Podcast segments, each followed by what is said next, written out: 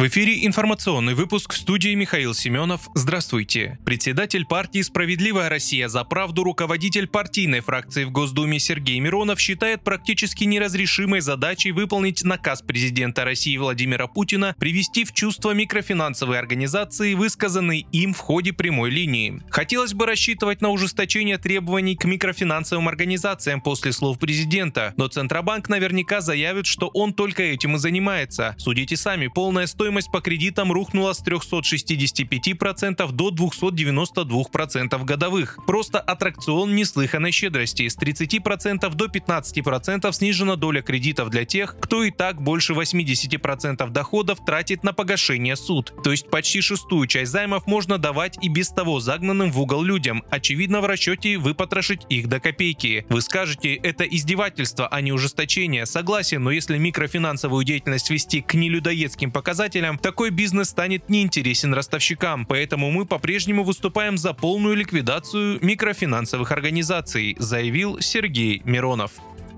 Мужчину 1990 года рождения задержали в Ижевске за подготовку теракта в отношении главы одного из оборонных предприятий. Для этого злоумышленник подготовил взрывное устройство кустарного изготовления. Об этом пишет пресс-служба ФСБ России. По данным ФСБ, мужчина пошел на преступление по заданию украинской террористической организации. У задержанного обнаружили и изъяли компоненты для изготовления СВУ и взрывчатые вещества. Кроме того, стражи порядка нашли переписку с украинскими координаторами преступной деятельности. ФСБ по региону возбудила уголовное дело по статьям о приготовлении к террористическому акту и об участии в деятельности террористической организации.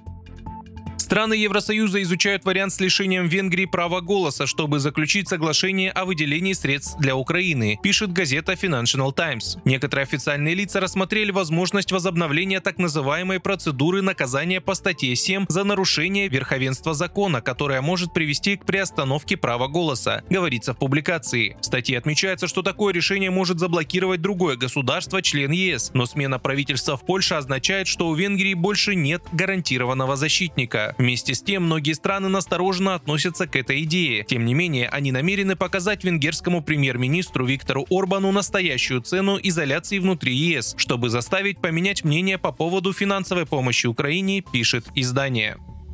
Губернатор Херсонской области Владимир Сальдо заявил, что Каховскую плотину, разрушенную в результате ракетных ударов ВСУ, можно восстановить с использованием современных технологий и на основе сохранившихся проектных документов. Он отметил в интервью, что этот процесс займет гораздо меньше времени, чем строительство в советский период. Восстановление плотины потребует построения нового машинного зала и установки турбин для производства электроэнергии. Земляная часть плотины сохранилась, а разрушена только железобетонная часть. Сальдо уверен, что восстановление плотины может быть быть выполнена намного быстрее, чем ее первоначальное строительство в 50-е годы. Он отметил, что для этого необходимо провести геодезические замеры, изучить оставшиеся конструкции и выполнить техническое обследование. После этого можно будет приступить к разработке проекта. Вы слушали информационный выпуск. Оставайтесь на справедливом радио.